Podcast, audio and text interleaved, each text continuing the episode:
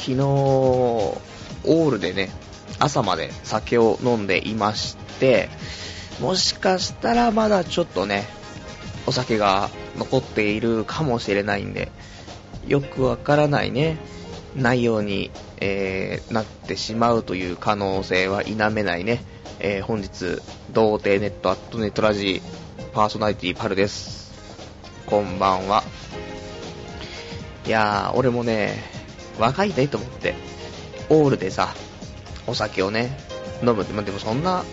結構久しぶりなんだけど、そんなオールでね、お酒飲むなんていうのも、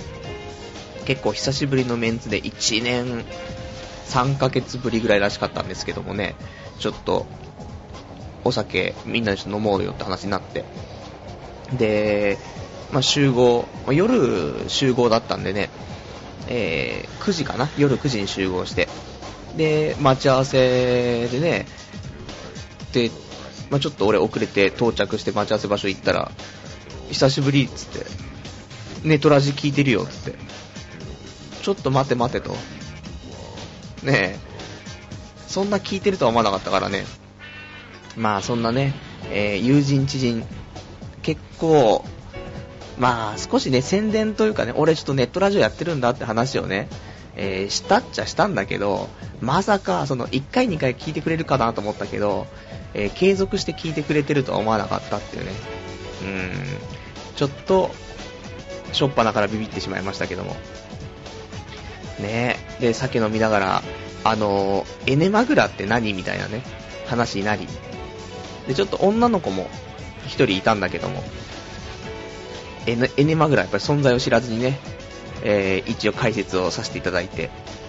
えー、男性用のアナル挿入器具ですよってね。もう、こういうこと言ってる時点でね、モテない。ね。本当に。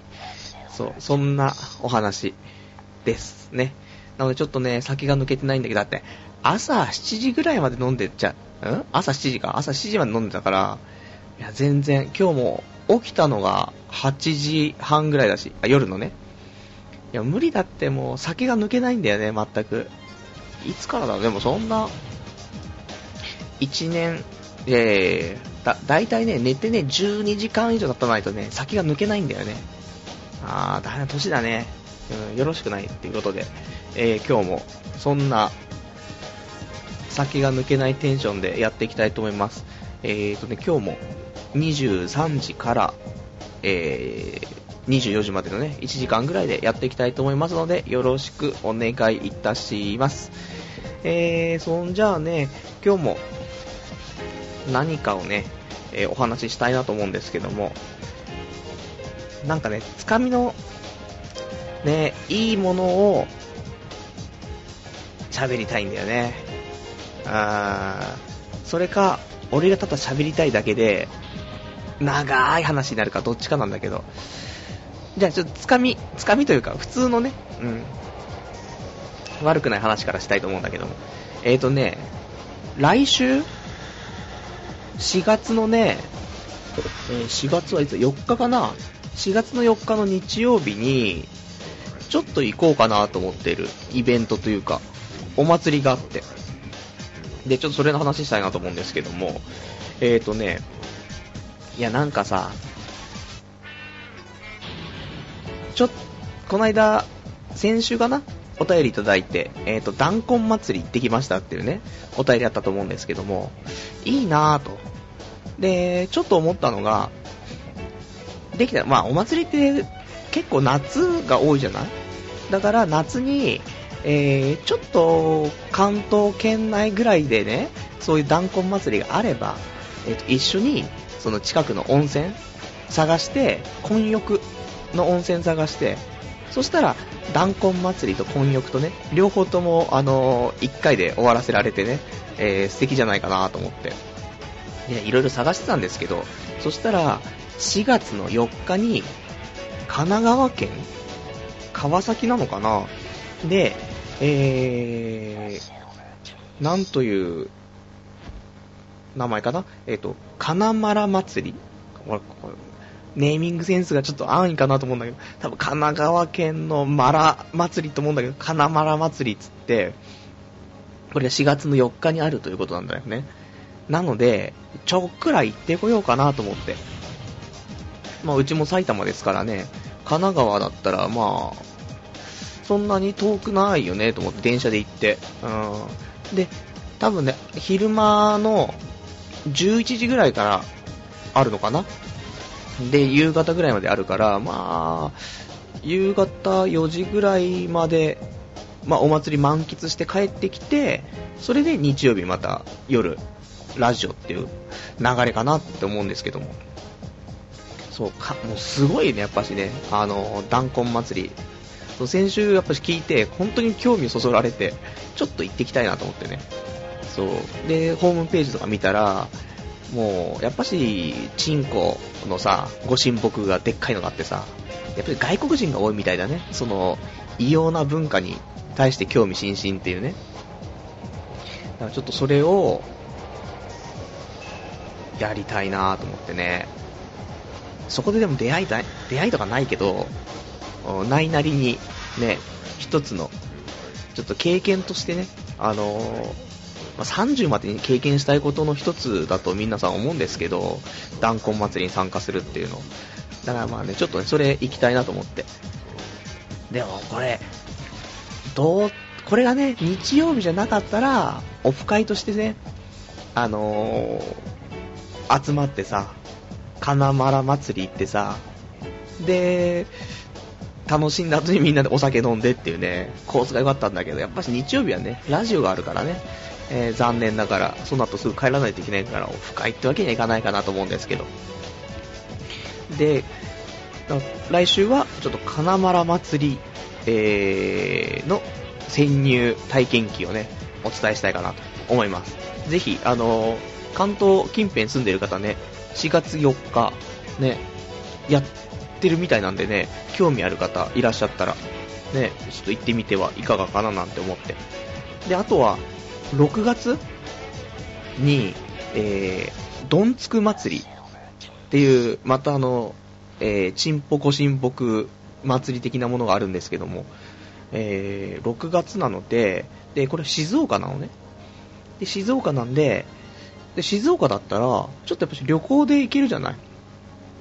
で、温泉とかもあって、なんかね、混浴とかもあるから、静岡。そしたら、俺この、一回この金丸祭りで、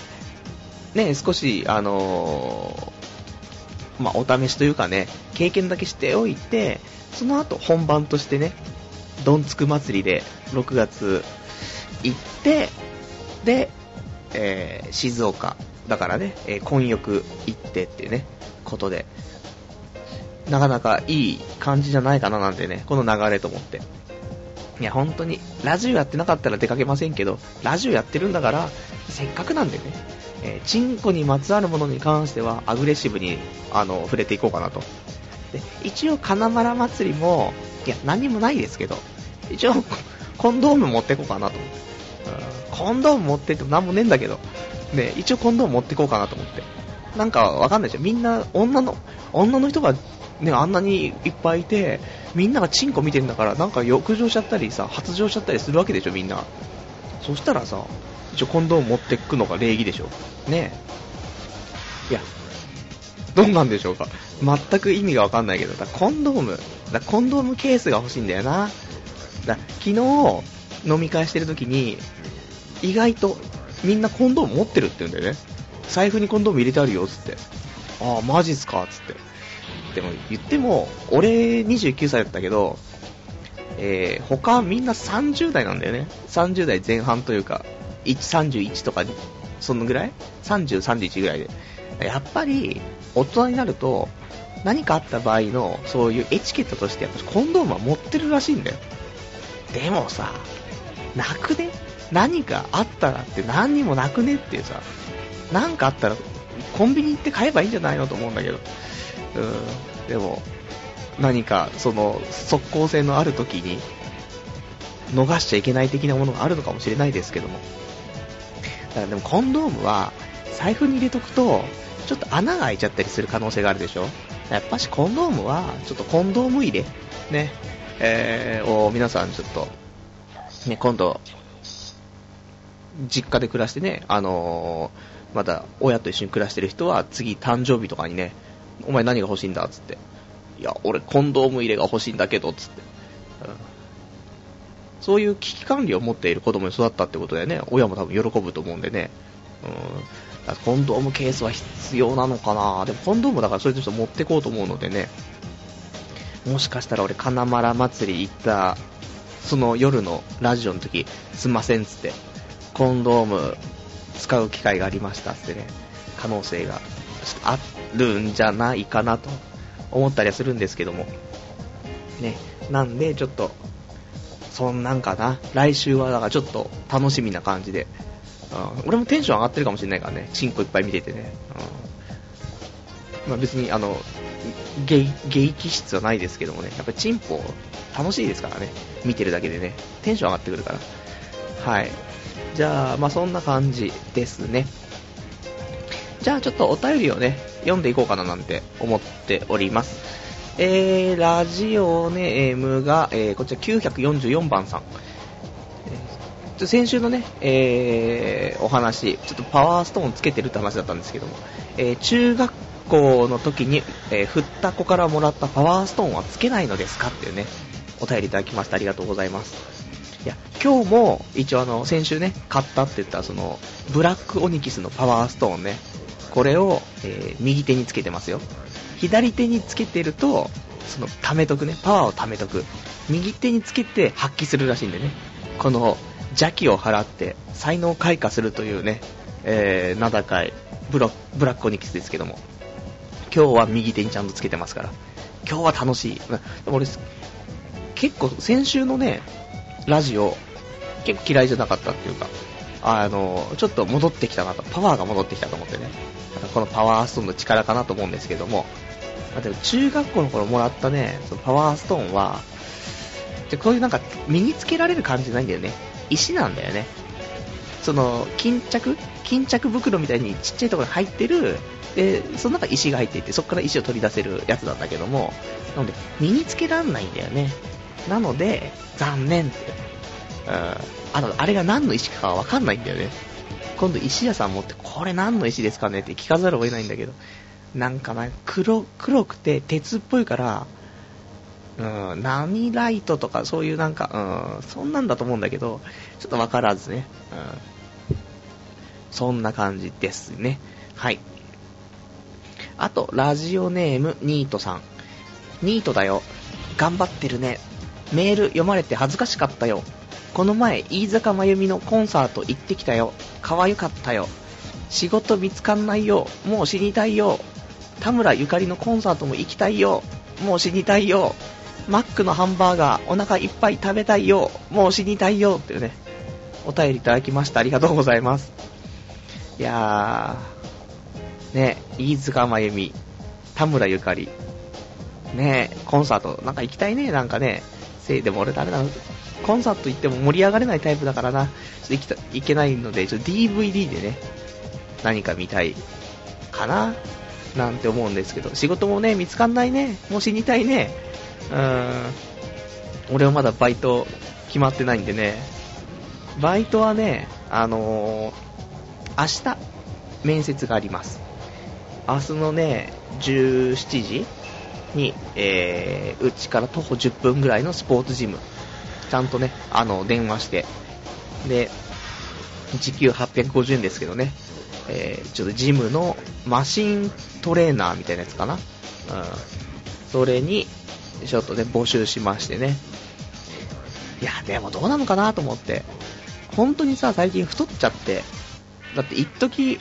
多分54キロとか3キロとかで体絞ってた頃あったんですけど、それも半年とか1年経ってないぐらいだと思うんですけどね。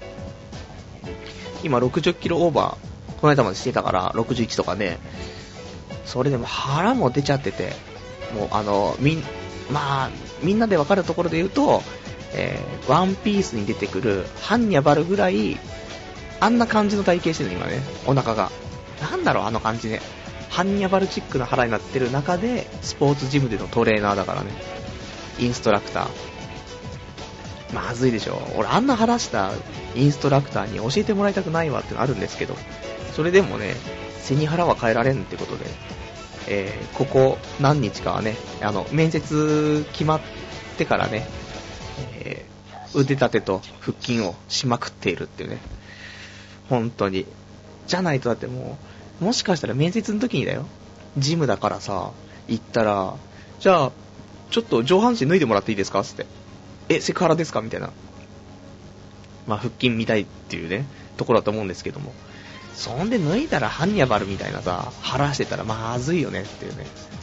それで、ねちょっと太ってて、ちょっと体締めたいなと思っているね、そういう生徒さんみたいに来てさ、じゃあこの器具でこうやってやってもらえると、あの筋肉のなんとか筋となんとか筋が刺激されてすごい効果ありますからって言ってるやつの腹がすげえ出てるみたいな。ないだろっていうね、思うんですけど、まあちょっと明日、ね、面接あるんで、まあ、来週の放送で、うん、確実だよね。確実に面接も通ってるから、バイト、もう始めてるんだけどっていうね、話になるんじゃないかなっていうね。っていうことを先週も言った気がしますけど、てか毎週言ってる気がしますけど、ね、そう、まだね、1個しか電話とかしてないからね、これ落ちるとまた振り出しに戻ってしまうんですけども、えー、なんとかしたいね。うん。そんな感じですね。お便りありがとうございます。えーと、あとね、ラジオネームね、えー、金玉にフェラーニョさん。うん。えーと、コメント、また読めないんだって。ね、読めないコメント、ね、ね、ちょっとお便りはあれなんで、皆さん読みたい人は、掲示板で来ていただけるとね、書いてあるんでね、見れるかなと思うんですけど、お便りありがとうございました。ね、えー、あと、ラジオネームカオスさん。えー、やはり、えー、女にこのラジオはゴミすぎたか。確かに女の居場所はないかも。パルさん多分、ポッドキャストの登録、全員男でしょうねっていう、ね、お便りいただきました。ありがとうございます。まあ、男でしょうね。まあ、こっそり、ね、隠れキリシタン的なところで女性がいるかもしれないですけども、いや、やっぱし、限りなく少ない少ないでしょう、そういうのはね。でもまあしょうがない。なんかもう、本当に、これ、だって女性に嫌われる内容だもんね、普通に。って思うんだよね。でもこれ、こんな感じでも聞いてくれてる女性がいてくれたら、それはすごいありがたいことなんでね、あのお便り、もしくは、なんか、えっ、ー、と、やぶみでも何でもいいんでね、何かちょっと私にアプローチいただけるとね、えー、ちょっと自信につながっていくというかね、女性リスナーもいたんだっていうね、ことで頑張っていける気がしますんでね、えー、そこもよろしくお願いできればなと思っております。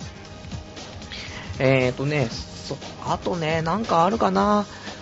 なんかあるかなってかいっぱいあるんですけどね、じゃあ、そろそろとてつもなく長い話をしたいと思うんだけど、誰も興味のない話するよ、俺はもう。ただ、俺がもう今週一番やったこと。うん。で、一番、なんだろう。ここ数年で一番いい発見をしたかなって思うんですけど、いや、言い過ぎかな。うん。いや、まあ、それが何かっていうとね、えー、よくスパイ映画とかあるじゃん。ミッションインポッシブルとかさ、よくわかんないですけど、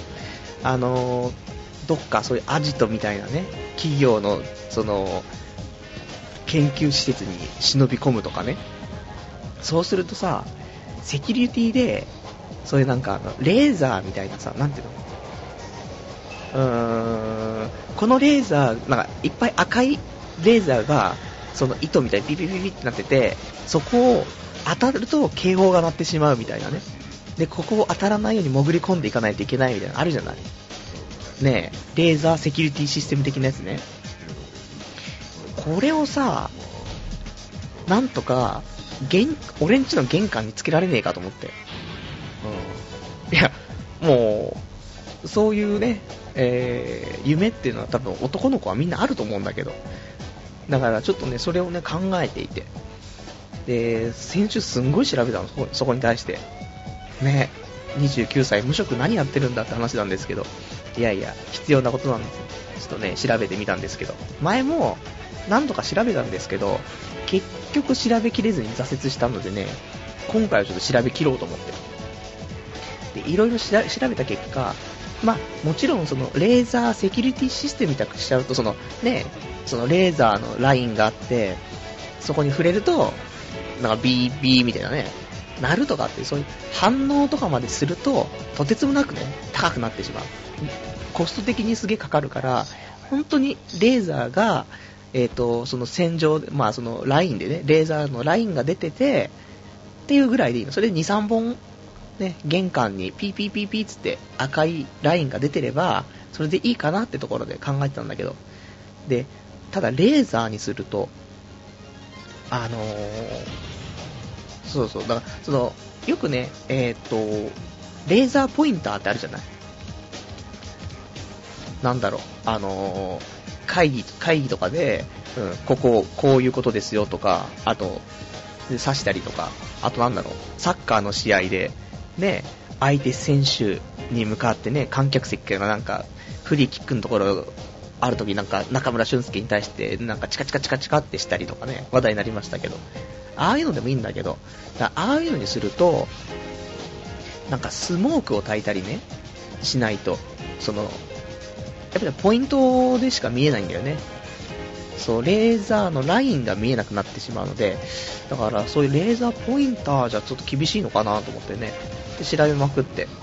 で、でレーザーはもちろんその、熱がね、結構強いから、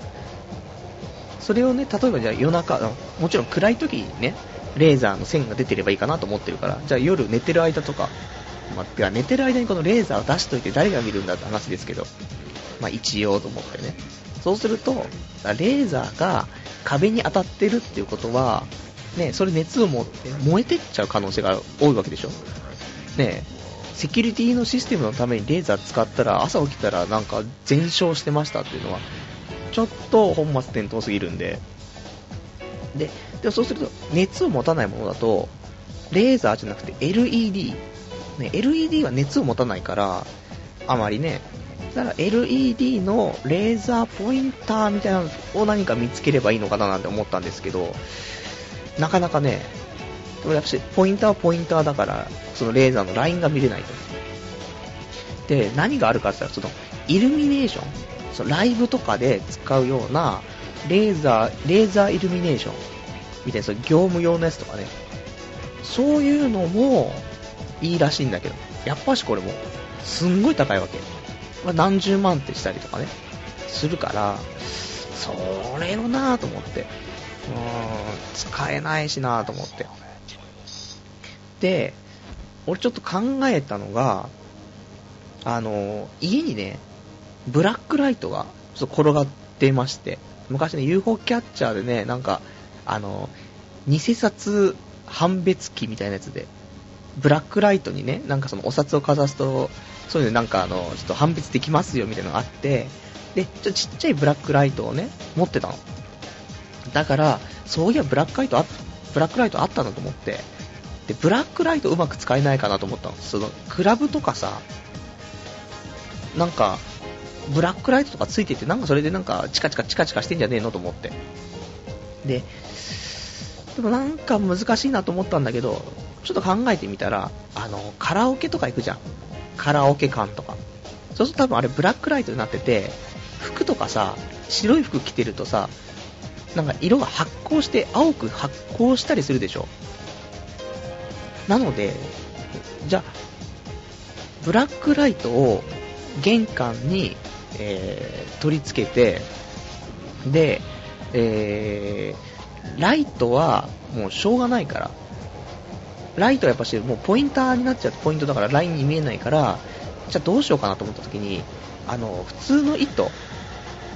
普通のあの、縫う、服を縫う時の糸ね、うん、あれの白い糸がね、1個あったから、その糸を玄関のところにそのセロハンテープでみ、なん貼り付けて、ね、あのー、入り口のところにね。で、ブラックライト当てたら、ちょっとはその、蛍光色っぽいラインができるんじゃねえかなと思って。で、やったんですけど、そしたらね、そのま、できればその赤いね、その、レーザーっぽいのが良かったんですけど、青くやっぱり光った感じでね、その、入り口に3本のね、えー、侵入者を拒むラインができたということでね、えー、結構安上がりに入り口にセキュリティシステム的なものを作ることに成功みたいなね。うんまあ、全然、結局のところ何なのって話なんですけど、ただそういうのが作りたかっただけでね、入り口にそんな、ね、あの、なんだろう、糸がね、張り巡らされててもね、玄関入ってそれまたがないといけないから、まあ、めんどくさいっちゃめんどくさいんですけどね、そういうのをちょっと、今週ね、作りましたという。まあ、ブラックライトのね、出力、出力がちょっとね、弱すぎるちっちゃいやつだからね、今度ちょっと業務用の、ちょっと大きめのブラックライト入り口に設置すれば、おそらくね、結構な、ね、セキュリティシステム、ね、ダミーですけどもね、できるんじゃないかなと。いうことで、もし、あの、お金かけないでね、ダミーセキュリティシステム作りたいなって人いたら、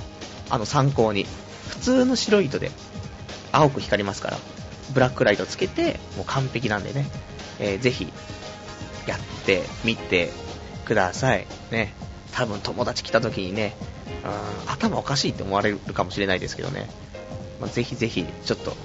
試してもらえたらね、それかもうスモーク炊いてもいいですけど、業務用のスモーク炊く機械買って入り口でね、玄関の入り口に炊いといて、レーザーポインターね、つけておくとか。それでもいいかなと思うんですけどね。スモークは炊けないもんね、毎日。謎だもんね、人も来ないし、誰も来ないのにね。で、たまに、すいません、宅急便ですって開けたら、入り口、スモーク炊いてあって、なんかセキュリティのレーザーがピーピーピーピーって出ててみたいなね。なんだこの部屋っつって。可能性があるんで、あれですけども、ね、あの、もしよかったら参考に、ね、多分誰も参考にならないけど、ね、よかったらやってみてください。えー、そ、んじゃあね、ちょっとお便りをね、うん、えー、ちょっとお便りいただいてますけども、ね、えー、セキュリティシステムから見てね、えー、ラジオネーム、ケケケの鬼太郎さん。パルさんの自宅から盗むもの、プライスですっていうね。ありがとうございます。ないね。うん。なんもなかったね、俺ん家から盗むものね。ただやりたかった。かかっこいいじゃん。ね。そう、かっこいいっていうのは男のロマンですからね。もうただやりたかっただけなんで。あのー、みんなね、多分、その忍者屋敷とかさ、そういうのって結構憧れると思うんだけど、その中の一つとしてだよ。一つとして、そういうセキュリティのね、レーザーラインを出したいっていうのはあると思うんだけど、俺だけなのか？そんなことないよね。大体、30歳までにやりたいことの一つでしょ、これも。ね、やっとかないといけないよってことでね、えー、まず、まあ、そろそろ春で4月にもなるから新生活みんなすると思うんでね、そういうのを一人暮らし始めたらもうやり放題なんでね、うん、ぜひ試してもらいたい一つかなと思いますけども。えー、じゃあね、ちょっとラジオネーム、お便り読んでいこうかな。うん。ラジオネーム、マイルさん。はじめまして、新参者です。ポッドキャストにて、えー、過度な期待をせずに聞いております。ロフトプラスワンの話が出てましたが、ああいうところで場を持たせるというような技術は、えー、素直にすごいなと感じる反面、そんなに場を持たせることが重要なのかと感じます。その点、パルさんのラジオは頑張ってないところが好みですね。無駄にテンション高くないし。合コンに限らず、全ての人間関係で場を持たせなきゃというプレッシャーがマイナスに働くことが多いですからなというね、お便りいただきました。ありがとうございます。ね、あのー、あれですよ。パルさんのラジオは頑張ってないところが好みですねって話ありますけど、あのー、まいい意味でってことですよね。一応、頑張ってる。ね。多分尋常じゃないぐらい頑張ってはいるんですけどね。でもだテンションを上げるって、一人でテンションって上がんない部分もあるじゃないですか。ね。だったらまあ何かそういう面白い話とかでね、あまりテンション高くしなくても面白いことができたらなとは思うんですけども、まあ、全く玄関の入り口にね、スパイ対策のセキュリティシステムをつけたいとかっていうのは全く面白い話かどうかはまた謎なんですけども、ね。でもまあ、やっぱしああいうね、ロフトプラスワンとかね、あの、先週話しましたけども、ああいうところで場を持たせるような技術ね、すごいなと思いますし、おっと、なんかめ、電話来た。電話来たけども、出れないね。高校の頃の同級生から、まあ、電話来てましたけどね。えー、無視ってね、無視っていうか、ラジオ後にちょっとね、電話かけたいと思うんですけど、びっくりしますね。生放送中だっていうね。そんなことは誰も知らねえぞってことなんですけど。まあそんな感じでね、あのー、僕もちょっと、そういう、まあさっきの話戻りますけどね、場を持たせるとかってね、よりも、まあ、普通にね、そういうことがね、プレッシャーでマイナスに動いてしまうんであれば、場を持たせようとしないでね、普通にやっていきたいと思うんですけどもね。まあだって話したいことがいっぱいあれば、場を持たすとかっていうことをしなくても1時間過ぎちゃいますからね。うん。その話したいことを、まあ3倍、4倍持ってきていればいいっていうね、ことですけども。まあ何分ね、話をまとめておかないといけないからね。そういうイベントとかをするんであればね、えー、難しいですねっていうね。いつか、ね、僕もロフトプラスワンでイベントをするときはね、こんな感じだと思いますよ。てか、絶対イベントしても人集まんないしな。ね、残念な感じがしますけどもね、えー、いつかそういうことができればなと。ね、ちょっと夢見てね、そのぐらいしか夢見てなんか、頑張っていけることがないですからね、やっていきたいと思っております。えー、それではね、じゃあちょっと今日ね、あのー、あるんですよ。新コーナー。ね。お前ちょっと新コーナー作りすぎだろっていう声が聞こえますけど、いや、その定着すればね、いいんですけど、しないから作らざるを得ないところがあって。で、新コーナーなんですけどね、えー、これはね、毎週できると思うんですよ。じゃあ、新コーナー行こうかな。えー、新コーナー、トトビッグでゴールドラッシュのコーナーね。まあ、あの、サッカーがね、えー、始まりましてね、2010年のね、今シーズン始まったので、えー、トトビッグ。これを、ね、あのー、毎週買っていって、で、まあ、6億円を当ててね、あのまあ、ゴールドラッシュ狙っていこうじゃないかというね、うん、そういうまたあのお金が絡んだコーナーなんですけども、好きでしょ、みんなお金が絡んだコーナーね、過去にもいくつかありましたけどね、FX の、ね、コーナーとかね、ありましたけども、まあもうちょっと FX は、さすがに、ね、前、この間ので、あの、17万ぐらい負けてますからね。なので、もう今回はもう少し低予算でできる、そういうお金の企画としてね、で、毎週あるって考えれば、えー、トトビックが一番いいんじゃないかなっていうことで。で、えー、トトビックに対してね、あの、あまり知識ない方もいらっしゃると思うんでね、トトビックについてね、ちょっと、あの、簡単に説明をしたいと思うんですけども。えー、まあ、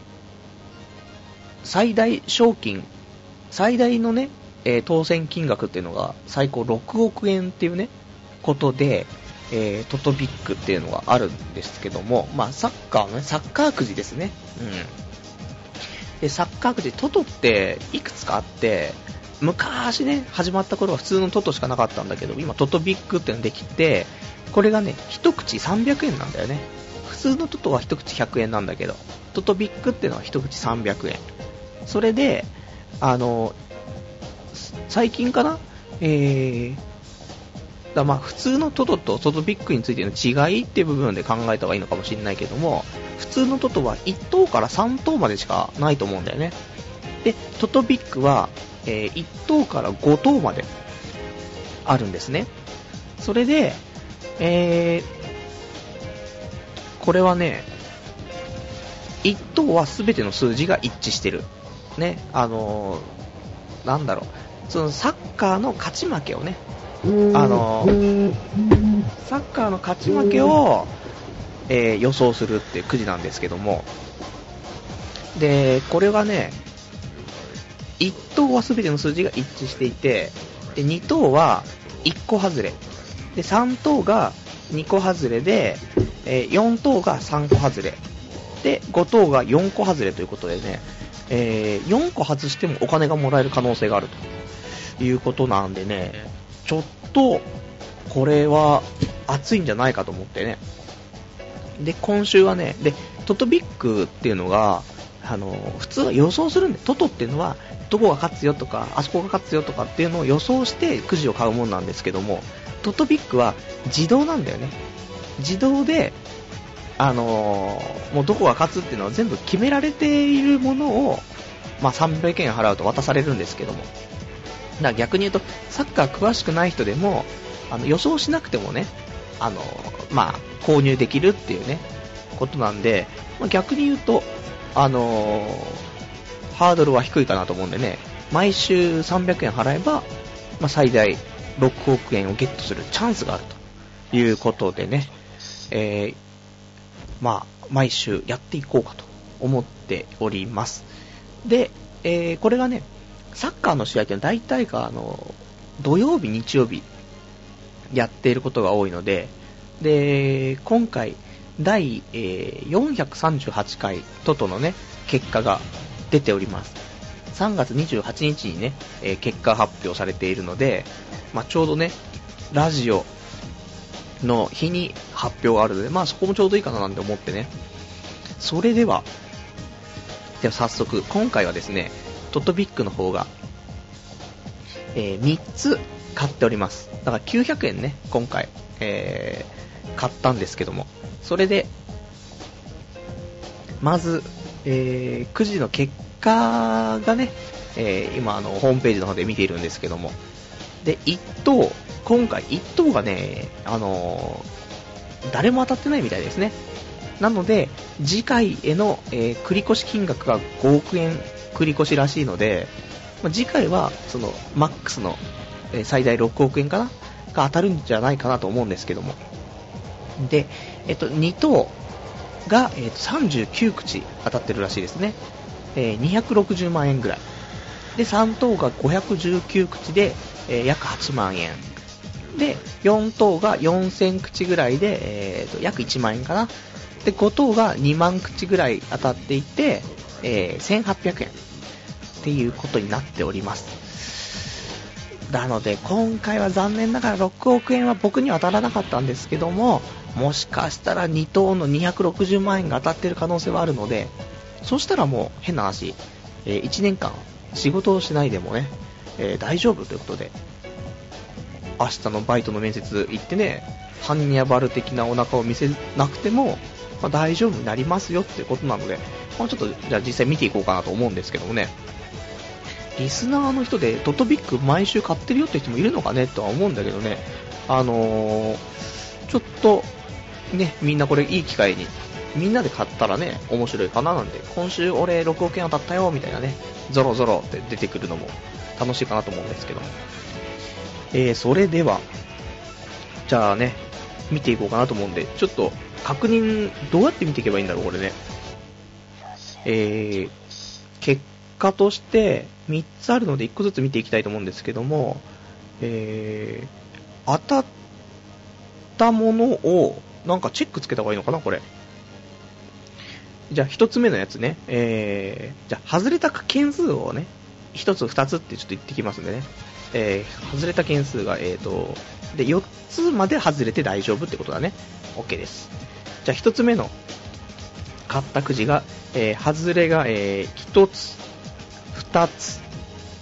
3つ、4つ、5つ、あーもう残念。この時点で、えー、外れが確定ということですね。うん。あっさりしてんな、300円。大丈夫。次で、えー、2等200万円ぐらい当たりますから。えーと、次、外れた数ね、いくよ。うーんと、うーん、1つ。ちょっと待って待って。ちょっと結構当たってるな。待ってくれ。えー、ちょっと順番でいくぞ。1つ、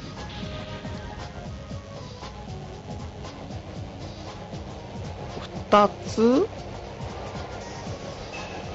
一つ、なんちょ、っとちょ、ちょ、これどうやって見るのがいいんだよ、これ。結構、当たってるくさいんだけど、やっぱしね、これペンで書こう。ペンでね、書かないとね、わからないね。うん。大丈夫？ペンで書いても大丈夫なのかなこれな。いくぞ。えーと、当たってる、当たってる、当たってる、当たってる、外れてる、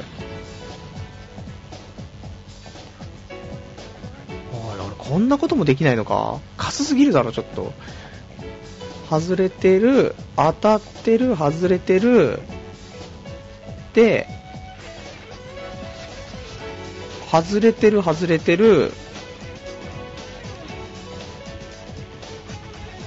これ完全に無音放送になってる気がするんですけど。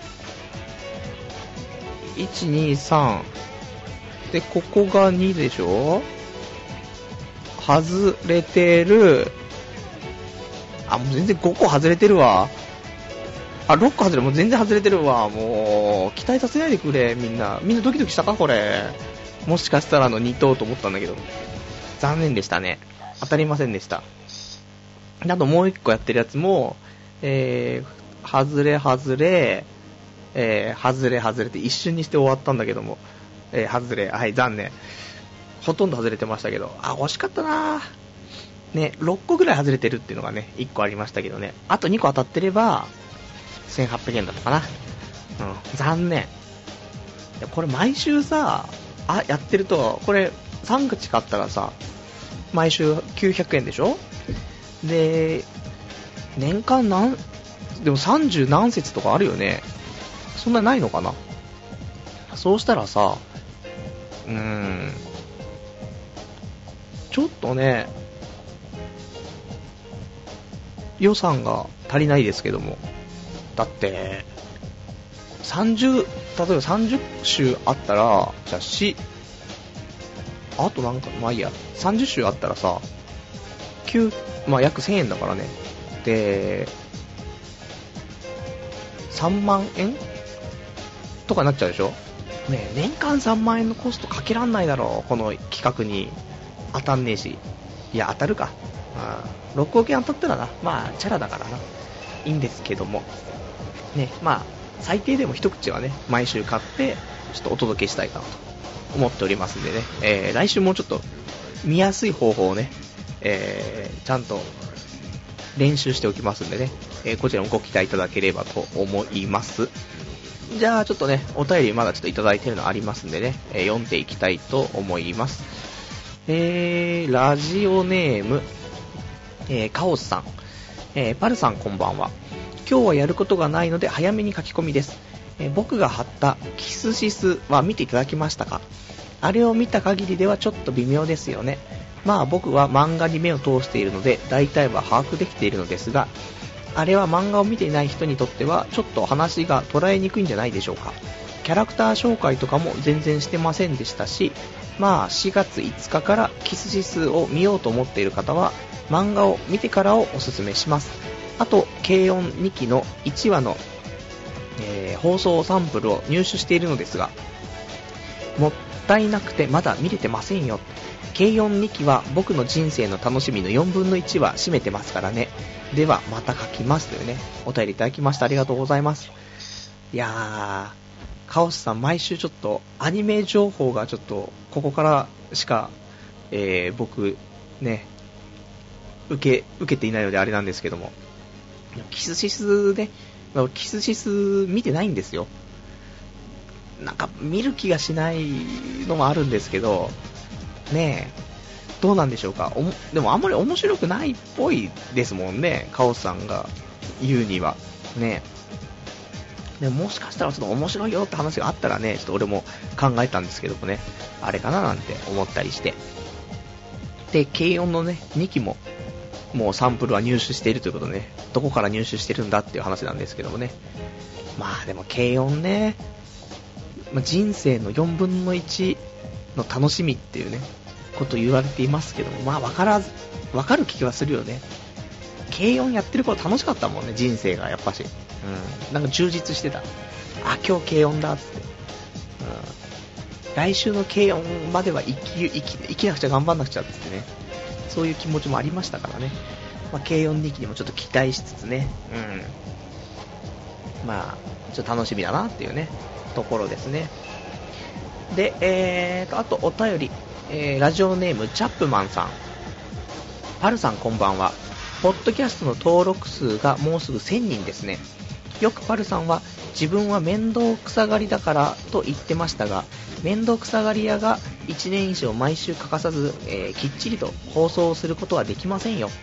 これからも毎週楽しみにしてますよ。ところで、1000人突破記念放送とか企画するのですか？ぜひ3時間スペシャル放送くらいやってくださいというね、お便りいただきました。ありがとうございます。ね、気がつけば、そろそろ1000人ということでね、えー、毎週言ってますけどね、そんなに、あの、伸びませんから、ね、あのー、細々とやってね、で、ちょっと1000人になれば嬉しいかなっていうところでね、えー、で、まあ僕もね、その、め、面倒くさいっていうね、話をよくしますけどね、いや、ラジオは、そのライフワークというかね、そういうのが一つなんで、あの、めんどくさくても、まあ、やりたいことの一つなんでね、他は、だからもう結局だから、めんどくさいと思っちゃうようなことは、多分ね、やりたくないことなんだね、多分ね。だから、その、女の子に電話とかメールとか、全然ね、あの、めんどくさいと思っちゃうんでね、あんまり、あんまりなんだろうね。うん。と思うんだよ。ラジオはやりたいからね、えー、毎週どんなことがあっても、ね、えー、やっていこうと。こういうオールで飲んだ次の日とかでも、ちゃんとやっていこうとね、いうところなんですけども。ね、まあ、1000人突破記念放送今、今日やってるのは67回目だっけ、これ放送ね。なので、えー、まあ、70回放送と、まあ、1000人突破記念、まあ、含めてね、なんか、やれたらなと思うんですけどね。3時間放送とかはちょっと、ね、厳しいですよね。3時間とかもみんな逆に聞きたくないでしょ、もうね。1時間もね、長いと思うんだよ、普通は。ね、こんなわけのわかんない話を1時間でしょ。俺だったら耐えらんないね。うん。なので、3時間はちょっとあれなんですけど、なんか面白い放送をね、したいな。うん。あとまあ3週間ぐらいあるからね、考えてね、えー、楽しい、なんか、放送できるようにね、やっていきたいと思います。はい、お便りありがとうございます。じゃあね、えー、っと、お便りの方をね、うん、えー、先ほどのトトビックのね、えー、コーナーについてね、お便りいただいてます。KK の北郎さん。トトよりロト6を毎月同じ数字買うコーナーの方がよくねっていうね、お便りいただきました。ありがとうございます。ロト6さ、当たんないんだよね。そう、ロト6当たんないんだよなと思って。だから、トトビックの方が、あ、金額もあれ多いんじゃないのかなちょっとわかんないですけど。だからまあ、あと考えなくていいっていうのがね、一番いいんですけど。で、あと、あれでしょ？俺がこの数字で買うわっつったら、ロト6で。例えばこれ聞いてる人はみんな同じ番号買ったら、俺当選しても少なくなっちゃうから、ね？そういう点で、えー、公開数字よりも、ね、不確定数字で決まるトトピックの方が、ね、当たった時の、まあ、リターンは大きいんじゃないかなと思ったりはするんですけど、ちょっとね、えー、ロト6の方もちょっと調べたいと思います。もしかしたら来週、えー、コーナー名変わってね、ロト6でゴールドラッシュっていうね、名前になってるかもしれないですけども。まあ結局金が当たりゃいいんだぜっていうね、お話でね、えー、当てたいところですね。6億円当たったらさ、だって、どうするって話じゃん。大体ね、前言ったけども、障害賃金なんていうのはさ、まあ、1億から3億ぐらいの話じゃないさそれの倍のさ6億になったらもう人生上がりでしょ？したらね多分マンション1棟買ってさでそこのマンションってそんな大きいマンションじゃないですけどマンション1棟買って一番上に俺住んででその下とかね全部賃貸で貸してもうそれでもうあと何もしなくていいんですよ。安泰。もう全てが安泰でしょ？そうしたら逆に言うと、その、もう安定が確定しちゃうと、何にもその目標がなくなっちゃう気はするんですけどね。だって、何もしなくても生きていけるからね、もうね。そうすると、もうラジオして終わりってことになりますけど、ただもうラジオも、この、ダメ人間プリをアピールしたいラジオなのに、もう6億円とか持っちゃったらもうダメじゃなくなっちゃってるからね。もうラジオもできるバイタリティもないから、どうすんだろう。毎日風俗通ったりとかなんでしょうね。風俗通い。1日、だ1回風俗、まあ、安いところだと2万円ぐらいなのかな ?1 万、2万ぐらいで、まあ普通なのかなわかんないけど。毎日行ったとしても60万でしょ？で、まあ約年間で、まあ、上下するけど、6、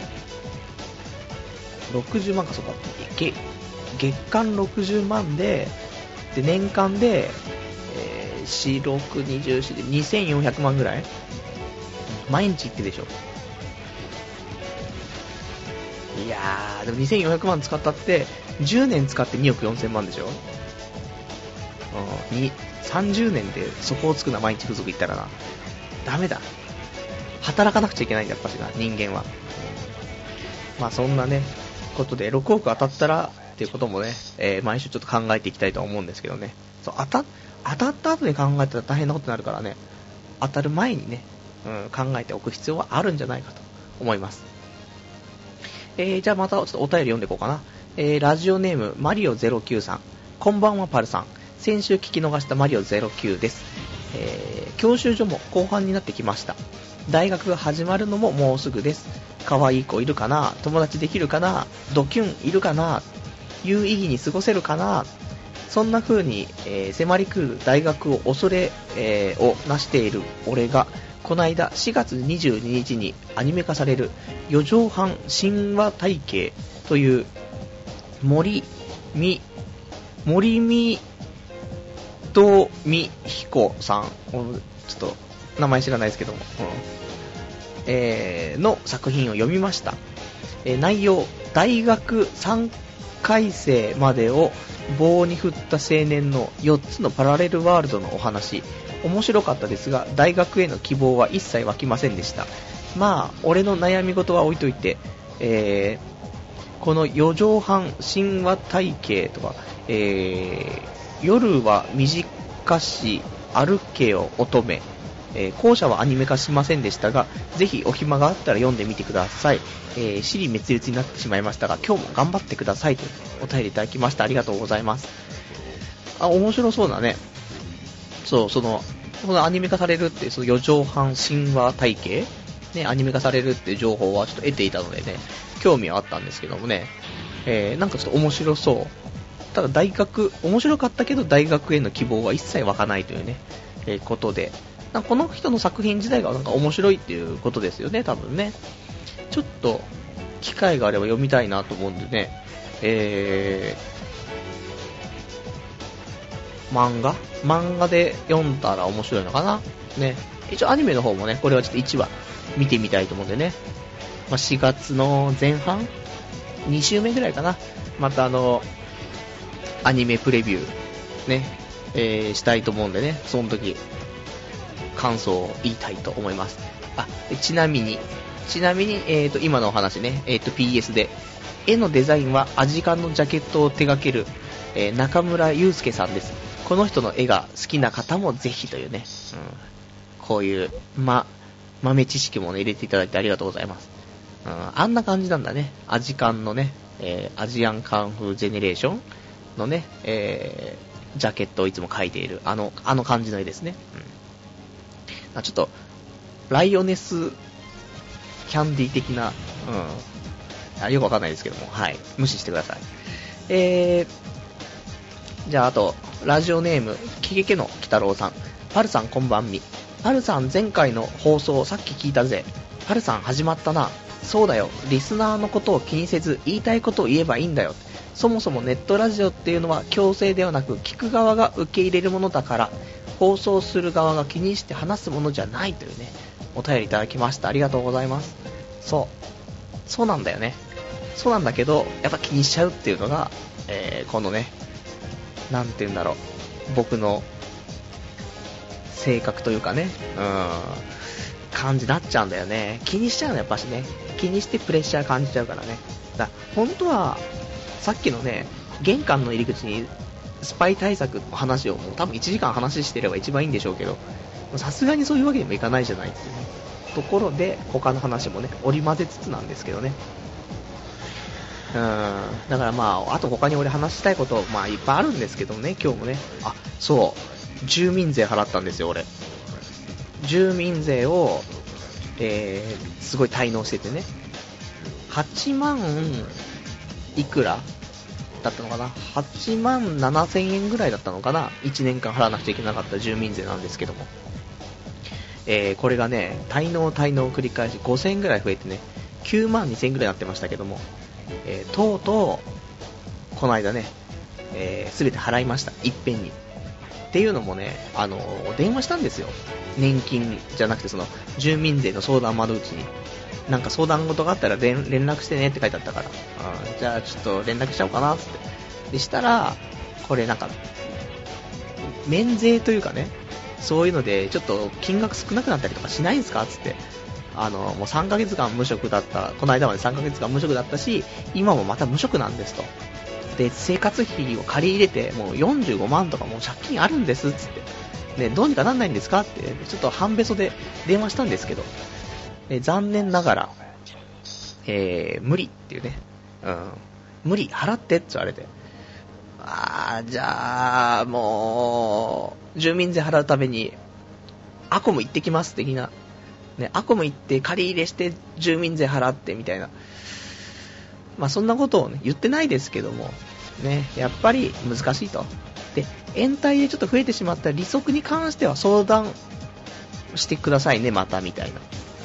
相談することはできますから。じゃあ、相談した時にもしかしたらまたそういうの減ったりするんですかって言ったら、うん、わかんないですけど、相談もできますんで、ってね。何なんだよ、って。で、もう、希望がもう見えなかったので、一応少しだけね、えー、まあ、お金がね、お給料がその、前のコールセンターの分がね、お給料入ったんで、じゃあもうこれでいっぺんに払っちゃおうかって言ってね、うん。まあ、借金は全然返せてませんけども、先に払ってちょっと気を楽にしようと思ってね、で今週、住民税を、えー、と9万2000円ぐらいね、払いましたよと。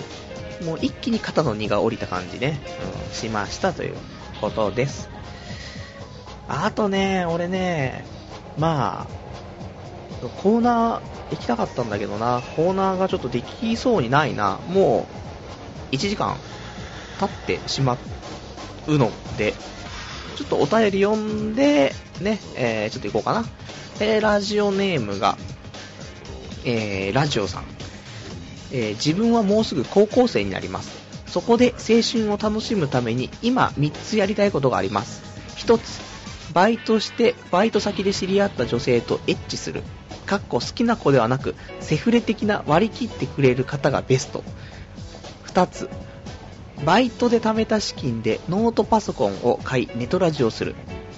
えー、こ、かっここれはやることは決定なんですが、1人でやるか2、3人でやるか悩み中。まあ当然やろうですが、えー、3つ、バンドを組んで活動したい。えー、このぐらいです。他にこれやったら楽しいよとか、え、これは思い出に残るよ的なものがあったら教えてください。ここ2日ほど放出していないので、毎日、あ、毎日派の僕は若干瞑想しているのかもしれませんというね、お便りいただきましてありがとうございます。そうだね、まず、まず射精しようかね。まずは射精して、そこから考えた方がいいと思うんですけども。で、えー、まあ、高校生になって3つやりたいこと。1つがバイトして、バイト先で知り合った女性とエッチすると。ね、好きな子ではなくセフレ的なね、割り切ってくれる方がベストっていうね、妄想しすぎだろう。ね、さすが2日間貯めている男は違うっていうところですけど、いねえからそんなやつ本当にもう、ね、ダメでそこはもう幻想、幻想ですよ。いないから。ね、えー、ちゃんと、バイせめてバイト先で知り合った人と付き合って、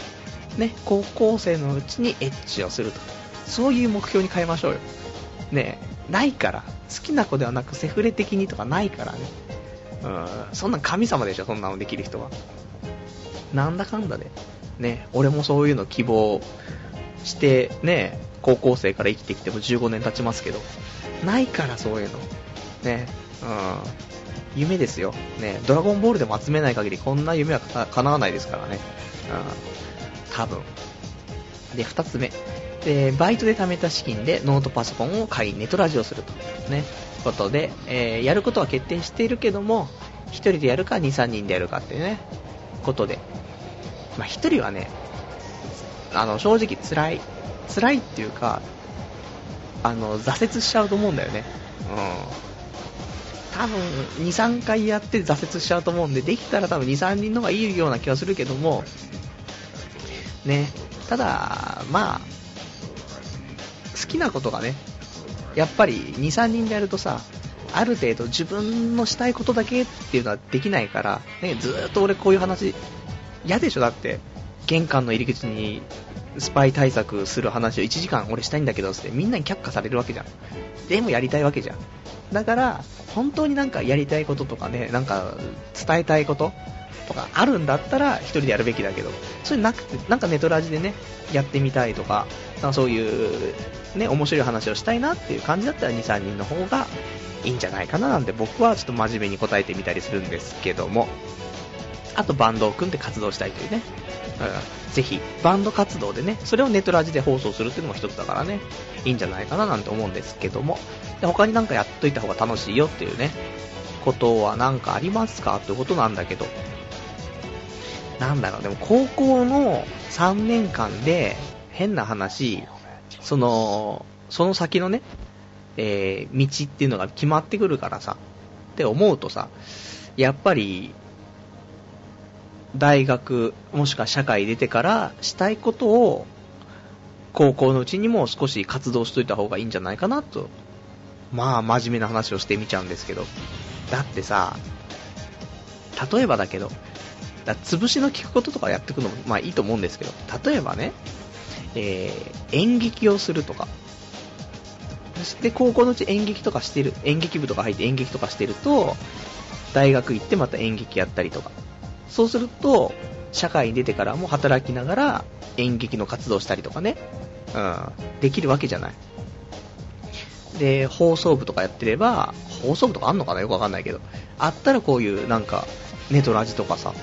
ね、ラジオ、大学行ってもそういうのでなんか喋るやつやって、そっから司会とかさ、ね、結婚式の司会とか、あとラジオパーソナリティとか目指せるわけでしょ？他、なんかあるかな？で、まあもちろんバンド活動もしとけば、ライブ活動とかでね、あの、大学行って、その後、うん、社会人になってからも週末はバンドとかさ、もできるわけじゃない。つうことで、俺高校の頃にね、そういうなんか未来につながることをやっといた方が絶対いいと思う。だから、俺今まではずっと、まあ運動部で、運動部でちょっとそういうなんか、部活するのがね、高校の頃はいいのかなと思ったんだけど、うん、ちょっともうちょっとお金を生むね、未来に発展した時に、お金を生むことを、やっぱし高校のうちはやった方がいいんじゃないかなと思って。だ俺卓球部でしたけど、卓球はお金生まないですからね。なので、まあだから運動、中学校まで運動部やって、高校からはそういうお金を生むようなことをした方がいいんじゃないかなと思うんだよね。どのうち部活入んなくちゃいけないとかっていうこう学校もあると思うんでね。そうした場合は、そういう同じ目標に向かっていってる仲間が多い方がいいですから。ね、それで未来的に10年後、20年後もやってって、もしかしたらお金になるかもしれないことをやった方がいいんじゃないかなっていうね、えー完全になんか30歳になって後悔していることをね、えーちょっと述べてみましたけども。まあ、あと同人誌作ったりとかさ、漫画研究部とか行って同人誌作っても面白いしね、それは別に、あの、大人になってからもね、同人誌、同人活動とかできるしね、いいんじゃないかなと思うんですけどもね、うん。えー、そんな、真面目だな、俺。ね、えー、そんなもんですね。えー、あとラジオネームカオスさん。そういえば、エンジェルビーツって、クラナドの制作者と一緒か。あとリ、えーリトバも。うんえー前田さん、初アニメ作オツ、かっこクラなどはアニメにカウントされるのか絶対見ますというね、お便りいただきましてありがとうございます。そう。まあ、アニメのね、話ですけども、俺が今、今度の、えー、春からやるアニメでね、一番注目、一応してる、期待している、エンジェルビーツってあるんですけどね、そう、これクラなどのね、あのー、まあ、制作、制作者と一緒のね、前田っていう人の、えー、脚本とかなんですけどもね、そう、ちょっとね、俺、もう、クラナドがね、大好きすぎたところがあってね、クラナド泣いちゃったからね、ほんと最後ね。えー、なので、クラナド中は歓喜するエンジェルビーツってことでね、えー、放送開始したら皆さんね、ぜひ見てくださいというね、うん、見ますよ、俺もね。うん、えー、あと、あ、これね、えー、先ほどちょっとすいません、いただいたですね、これは、どれだ？どれだじゃねえんだけど。えー、ないなぁ。見当たらない。うん。ちょっとすいません、スルーしますけども。えー、ラジオネーム、ケケケの鬼太郎さん。えー、り、りっちゃん、かっこりそなを浮気して、あっちゃんにくら替えかよっていうね。うん。お金の借り入れ先ですけどね。りっちゃんとか言いつつ、ただのりそな銀行ですけども。ね。まあ、あこむことあっちゃん。うんいや、もう、もうりっちゃん一筋ですよ。あっちゃんなんかに手出した日には僕もう終わってしまいますから。ね。うん。なので、えー、りっちゃん一筋でね。まあ、お金がね、また、ね、早くバイトしないとね、どんどんまた減っていっちゃうからね。またりっちゃんから、限度額いっぱいまで借りなくちゃいけなくなっちゃいますからね。えー、気をつけたいということです。えー、で、先ほどのちょっとラジオさんね、えー、からいただいたあの、青春をね、謳歌するためのね、えー、お話がありましたけども、え、お便りでね、いくつか皆さんからいただいてますよ。え、カオスさんからね、え、バイトしてバイト先で知り合った女性とエッチするっていうね、その時点でもうすでに青春じゃねえしっていうね、えー、ツッコミが入っておりますけどもね、そうだよ。青春っていうのは、ね、童貞で悶々とするのが青春ですから。エッチとかしたらもう青春自体がなくなりますからね。気をつけて。ね。えーと、あとマリオ09さんから、えー、ラジオさん宛てにですね、えー、経験談ですが、生徒会に入ると、後々推薦とかもらいやすいですよ。生徒会が自分に合うかどうかは人によりきりなんですが、真面目腐った男子と、それなりに可愛い女子がメンバーだったんですが、ねえー、そこで、俺は彼女できましたよ。のろけに聞こえたらすいません。参考までにというね。ありがとうございます。そうだね。生徒会で付き合ってるやつって多いよね。生徒会内で。うん。でやっぱしさ、放課後とかさ、集まるじゃん、生徒会室とかさ。それでずっと、一緒にいるわけだから、そりゃ仲良くなるよねってね。いやー、生徒会、生徒会に入ると、彼女ができるらしいぞ。ねでも、いいな。そういう方法も一つだな。もう、第一優先が彼女を作るとかだったら、生徒会入るべきだね。そうすると、あのー、推薦とかをもらいやすいしね、一石二鳥っていう、ラッキーゾーンですけど、ね、僕が生徒会に入ったらっていうね、うん、そういう話は朝の朝礼で、今週のおすすめのアニメについて10分だけ、えー、語らせていただきます、うん。投票がまず入らんっていうね、うん、ことですけど。じゃあもうちょっとね、えー、お別れのコーナーしたいと思いますね。えー、お別れのコーナーでね、今週話したかったことをね、ざーっと言っていきたいと思うんですけども。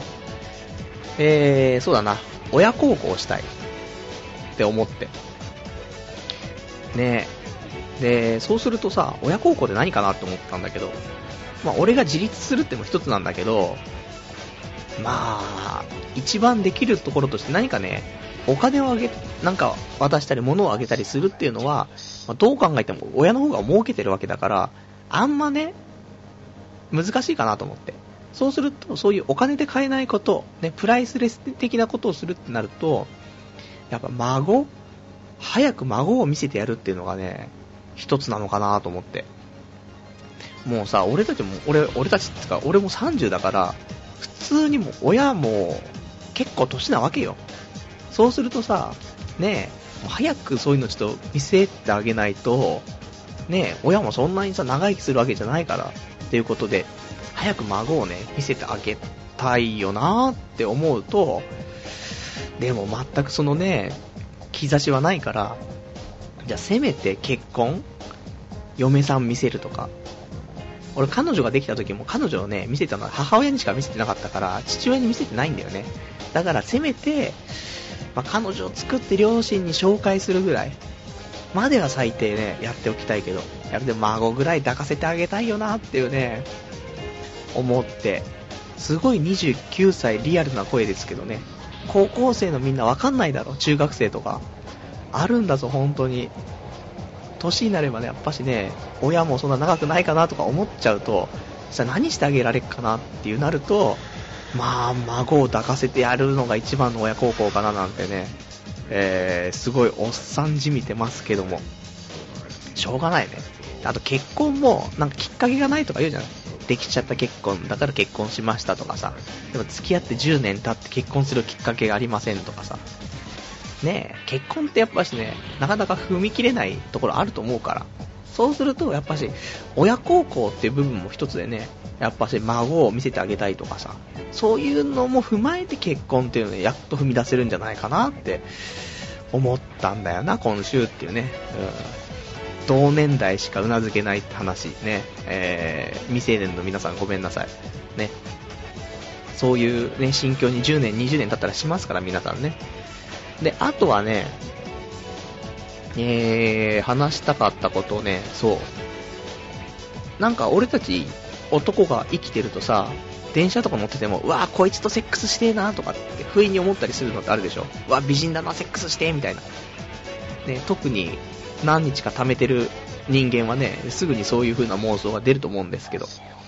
女もそういうのあるのかなと思ってね。女も、わ、こいつとセックスしてえなーっていう男を見てね、思う時ってあんのかなと思ってね。そういうの聞きたいなと思ったんだけど、女性リスナーが、あの、皆無に近いだけにね、えー、この話は聞けないっていうね、ところなんですけど。ね、なんかね、そう、そんなこと思ってね、そうなんだよね。まあ、そんだけ。あとはね、今週、ちょっと、コーナーも黒歴史からこんにちは、ね、シーズン2の方とね、あと、オナニー最前線。この話もね、ちょっとしていきたかったんだけどね。じゃあこれ来週だね。オナニー最前線、ちょっとね、来週話したいと思いますよ。あのー、先週ね、うん。あのー、温感ローションの話しましたけどね。ちょっとあの、テンガのフリップホールと、温感ローションと、テンガウォーマーね。この3つを組み合わせてね、ちょっと使ってみたんで、ちょっとそこのレビューもね、えー、お話ししたいかななんて思います。えー、あとちょっとラジオネーム、えー、キキキの北郎さんからお便りいただいてます。えー、パル、えー、孫を見せたい。そこでダッチワイフですよっていうね、お便りいただきました。うん。ありがとうございます。ダッチワイフ見せらんないだろう。しかもなんで孫ダッチワイフなんだっていうね。